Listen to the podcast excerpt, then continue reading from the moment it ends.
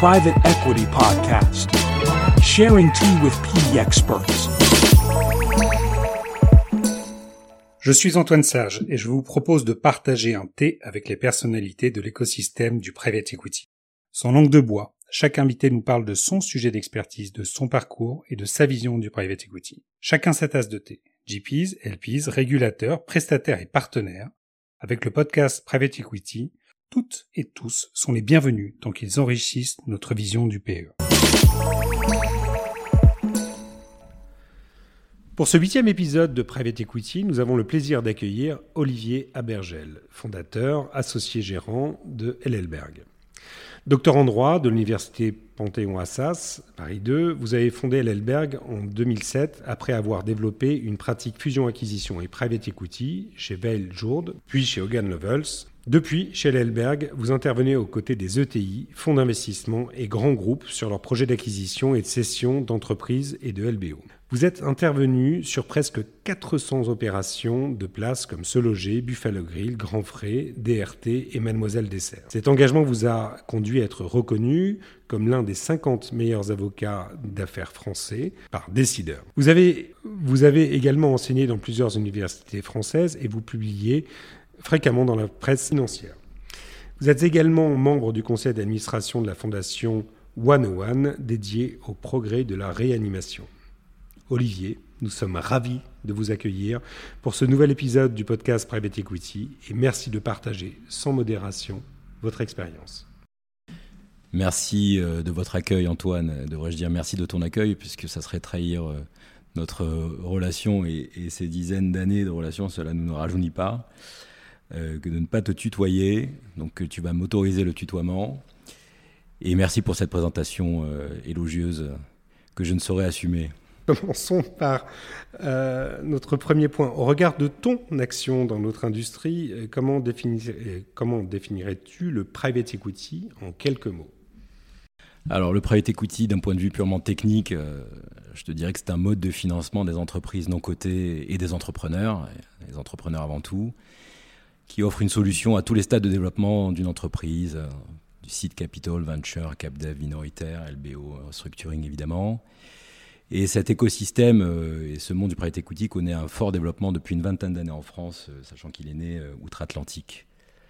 Mais avant tout, je devrais plutôt définir le private equity surtout comme un écosystème, une forme de communauté avec ses propres codes et, et ses propres pratiques de marché. Alors, quand on parle de code, ça en fait une communauté où tout le monde se connaît plus ou moins. Et donc ça implique, ça a le vertu d'engager de, les gens et d'obliger les gens et les obliger donc à, bien se tenir. Je parlais tout à l'heure de pratiques de marché parce que ces pratiques de marché ont fait naître aussi une forme de, de consensus autour de best practices qui rendent quand même nos négociations, puisque nous, en tant qu'avocats, on est quand même au cœur des négociations, nous sommes un peu les censeurs des process, et ça rend un peu les négociations euh, assez rationalisées, donc assez sécurisées pour toutes les, parties prenantes. Il y a quelque chose d'assez intéressant aussi dans, le private equity, toujours euh, quand il s'agit de le définir, c'est que ce n'est pas l'argent des équipes de gestion, c'est l'argent des, LPs. Et le fait de gérer l'argent d'autrui, même si effectivement les, équipes, effectivement les équipes de, de gestion ont, leur, euh, leur partie, enfin leur, investissement dans, l'histoire, mais cela objective un peu plus le, rapport à l'argent et notamment au cash-out. C'est pas la même chose qu'un family office ou qu'un grand groupe dont c'est l'argent. Et les fonds sont souvent très contents d'ailleurs de faire de gros chèques aux, entrepreneurs. Et je trouve ça assez sain. Et last but not least, toujours dans cette notion de définition du, du private equity, je te dirais, cher Antoine, que l'élément central et, la grande valeur ajoutée du, du private equity, c'est l'alignement d'intérêts. Tout le monde sort en même temps, tout le monde sort au même prix, voire plus cher et dans les meilleures conditions pour l'entrepreneur.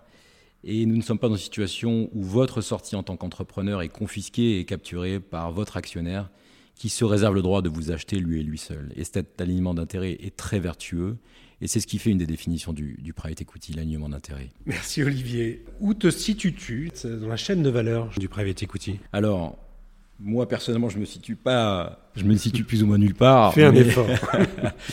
mais en tout cas, alors, il y a une conception traditionnelle euh, dans un écosystème, dans le private equity comme dans, beaucoup d'autres, qui consisterait à créer une forme de, clivage entre les donneurs d'ordre d'une part et les prestataires d'autre part, entre les juristes et entre les, financiers. Ce qu'il faut savoir, c'est qu'aujourd'hui, à l'aune des années de pratique, pour beaucoup d'entre nous, dans cet écosystème, il y a une forme de mutation, de fusion des compétences. Les banquiers d'affaires sont de plus en plus avocats, les avocats sont de plus en plus financiers, les fonds d'investissement euh, ont des compétences extrêmement élargies et on, sont capables d'avoir une vision 360 qui implique la stratégie, le financier et également le juridique. Après, en ce qui nous concerne, nous, nos équipes chez LLberg, je pense souvent à une, phrase qu'un client euh, m'a dite à, la fin d'un closing qui a été euh, âprement négocié. Il m'a dit, vous, vous, êtes un peu chez LLberg les tailleurs du quartier qu'on appelle pour les grandes occasions. Et ça m'a fait rigoler. Euh, et je me suis demandé qu'est-ce qui, cachait derrière cette vision ou cette, appellation, cet élément de langage. Ce qu'on apprécie énormément dans notre façon de faire notre métier et où on se situe donc dans cette chaîne de valeur pour essayer de, valoriser notre intervention, c'est déjà une notion d'exclusivité. On s'efforce un peu de choisir nos dossiers autant que nos, dossiers nous choisissent. Deuxièmement, on estime et on considère que bienveillance euh, n'est pas exclusive d'excellence et inversement. Bienveillance vis-à-vis de notre écosystème, parce que nous sommes tous euh, ensemble dans cet écosystème. Bienveillance surtout à l'égard de nos équipes, puisque c'est un marathon, ce n'est pas, pas une course de vitesse.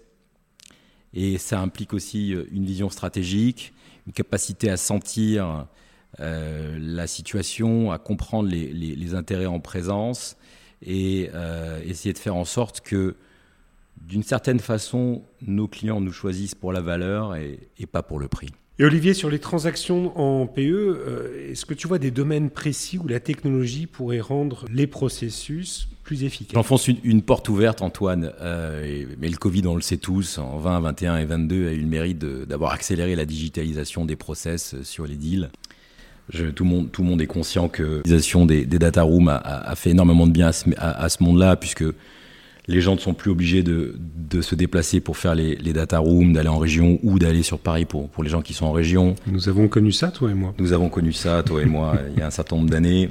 Mais quand même, les soirées euh, et, les, et, les, soirées et les journées en, région et, les nuits euh, euh, dans les Formule 1 d'autoroute n'était pas si euh, désagréable que ça. En tout cas, ça méritait de, bien manger.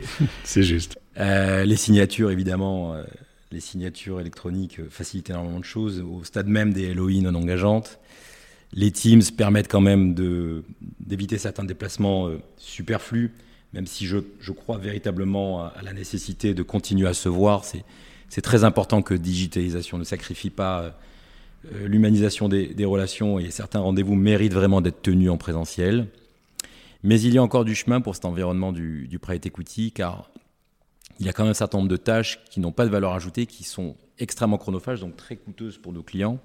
Et ils, nous le disent, ils nous le répètent assez souvent pour le savoir. Donc certaines tâches, notamment comme la, documentation corporate ou, beaucoup d'autres choses de, cet ordre-là, qui, devraient à terme bénéficier de l'intelligence artificielle et qui euh, normalement devrait euh, échapper à, l'intervention humaine. Je parle également euh, de tout ce qui est registre de mouvement de compte d'actionnaire. On parle quand même de l'essence de, de, la documentation qui atteste de la production, de la, de la propriété des titres, qui à un moment donné doit également entrer dans le périmètre des plateformes il est important qu'il y ait une forme d'organe de contrôle qui trace un peu mieux, notamment l'actionnariat. Ça, c'est très important. Et ça, ça, ça, vient de plus en plus et, ça doit, et ça doit s'accélérer. Ça, c'est très important. Cette question qu'on retrouve en technologie sous forme de tokenisation, et c'est un, c'est un point qui devient euh, assez crucial et qu'on ne retrouve pas en pratique pour l'instant. Pas pour l'instant, pas pour l'instant. Et c'est très important, mais on va, on va, en parler, je pense. La collecte de données, comme tu l'évoquais, est de plus en plus importante en private equity. Et comment envisages-tu leur traitement dans les années à venir? Alors, en tant que praticien et humble juriste, parce que je ne suis pas spécialiste de, ces sujets-là, mais il y a encore quelques trous dans la raquette pour en être un témoin immédiat certaines équipes de gestion, elles sont souvent happées par le rythme infernal euh, dans des process qui sont souvent très très concurrentiels, et elles ont tendance à, négliger la gestion et la protection de l'information.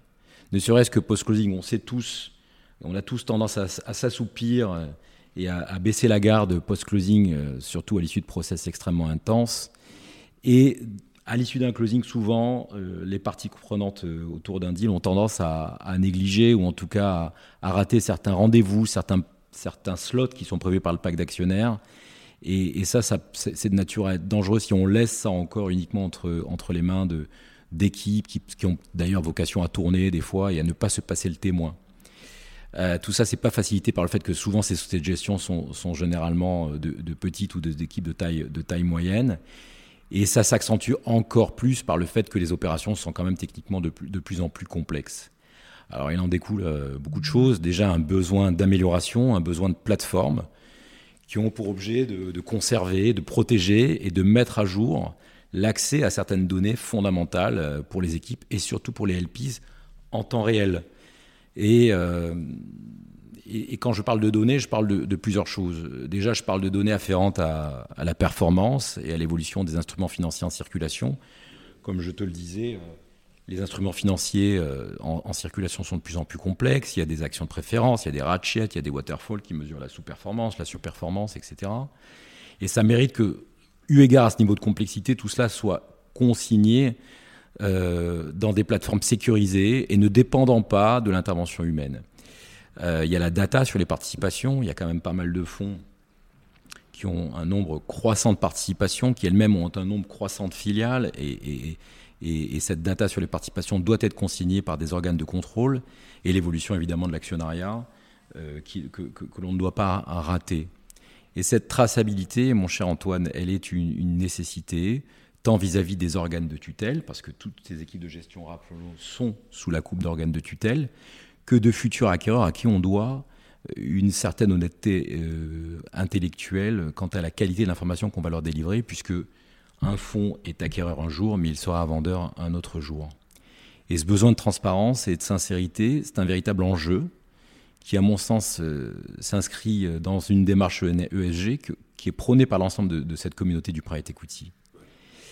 Et euh, on entend beaucoup les fonds militer pour la digitalisation de leur participation. On, entend beaucoup parler de la digitalisation des ETI. Les ETI, c'est un peu notre jardin, donc on les connaît bien mais on ne peut pas militer pour la digitalisation de, ces, de nos participations si on ne se digitalise pas soi-même. Ce qui est assez juste. Moins de 5% des GPs aujourd'hui sont euh, réellement digitalisés et aucun de ceux-là ne mentionne autre chose, euh, en tout cas ne n'a pas une emphase sur la question de la digitalisation pour les sociétés présentes au sein de leur portefeuille de, participation. Donc ce que tu dis est très juste. Mais c'est un, on, est sur le bon chemin et, je suis, euh, je suis relativement euh, optimiste quant au, à, la, à, la, tendance et au sens de l'histoire. Alors justement, en parlant d'histoire, Olivier, euh, aurais-tu une, une, transaction qui aurait été la plus difficile ou la plus intéressante de ta carrière que tu accepterais de partager avec nous? Plus généralement, alors, ce qu'il y a de très intéressant dans notre métier, dans le positionnement d'Elelberg, c'est l'enjeu, c'est euh, l'enjeu qui consiste à réconcilier, à rapprocher deux écosystèmes qui, initialement, sont très éloignés l'une de l'autre.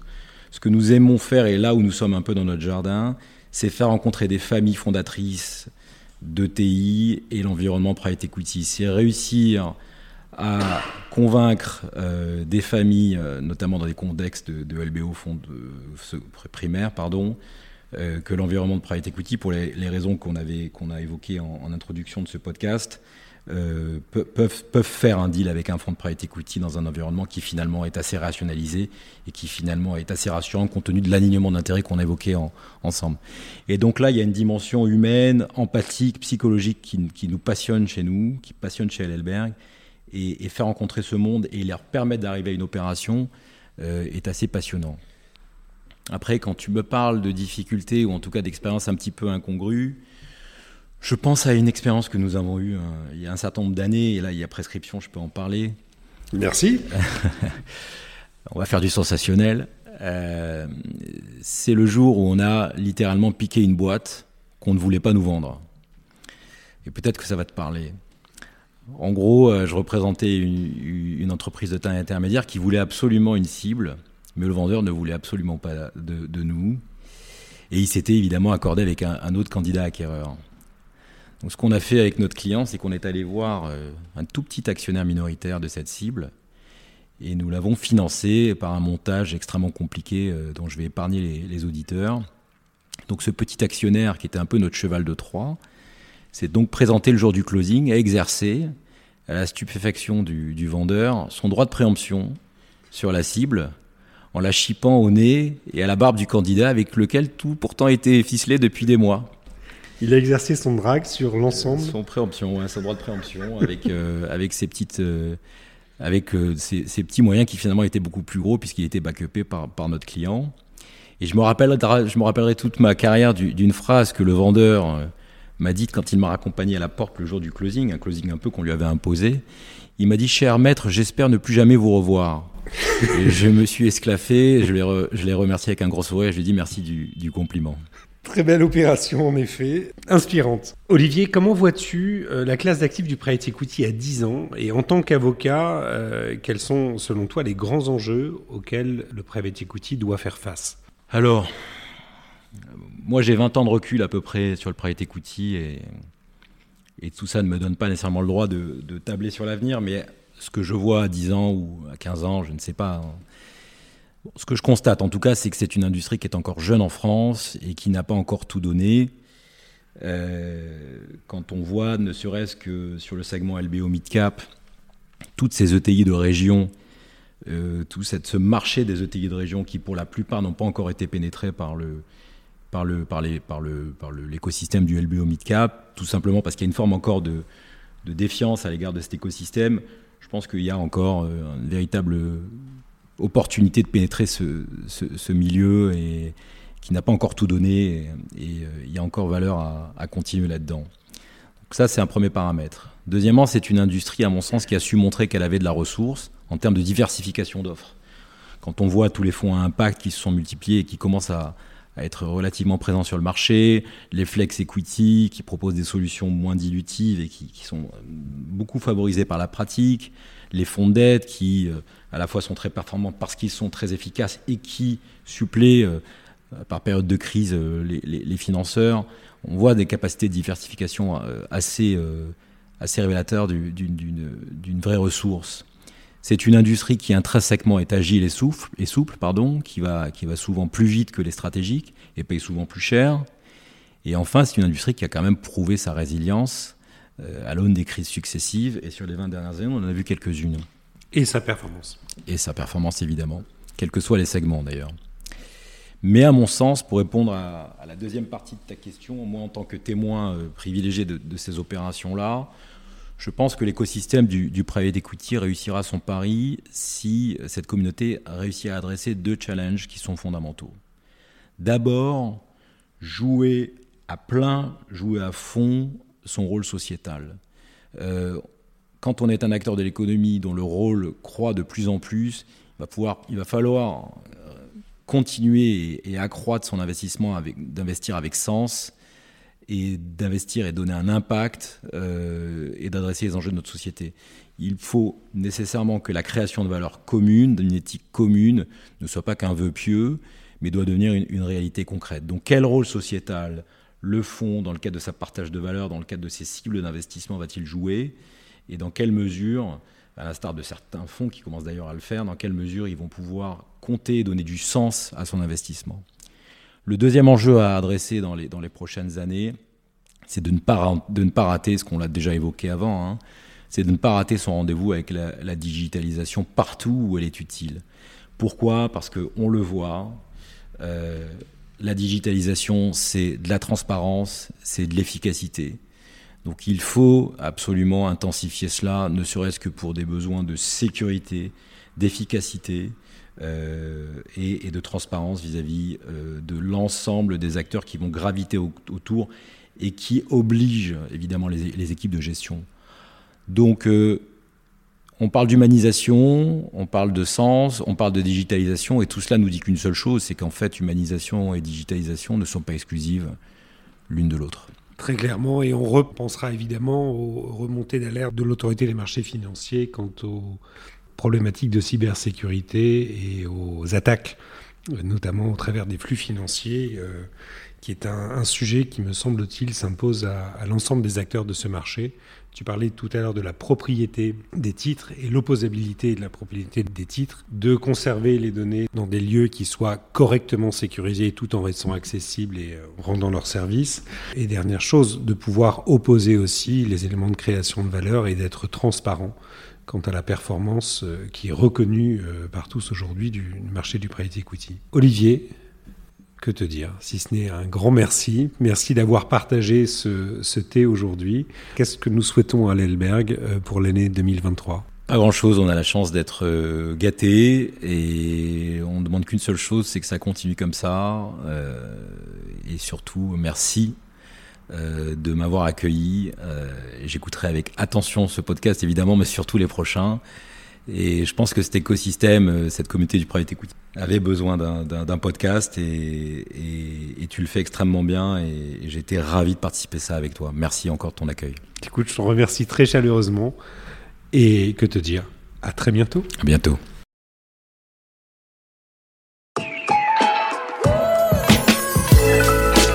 Si l'épisode vous a plu, partagez-le sur vos réseaux. Abonnez-vous au podcast Private Equity sur Apple Podcasts, Spotify, Deezer et SoundCloud. Notez-nous et n'hésitez pas à nous donner 5 belles étoiles. Pour participer au podcast, contactez Antoine Sage sur LinkedIn.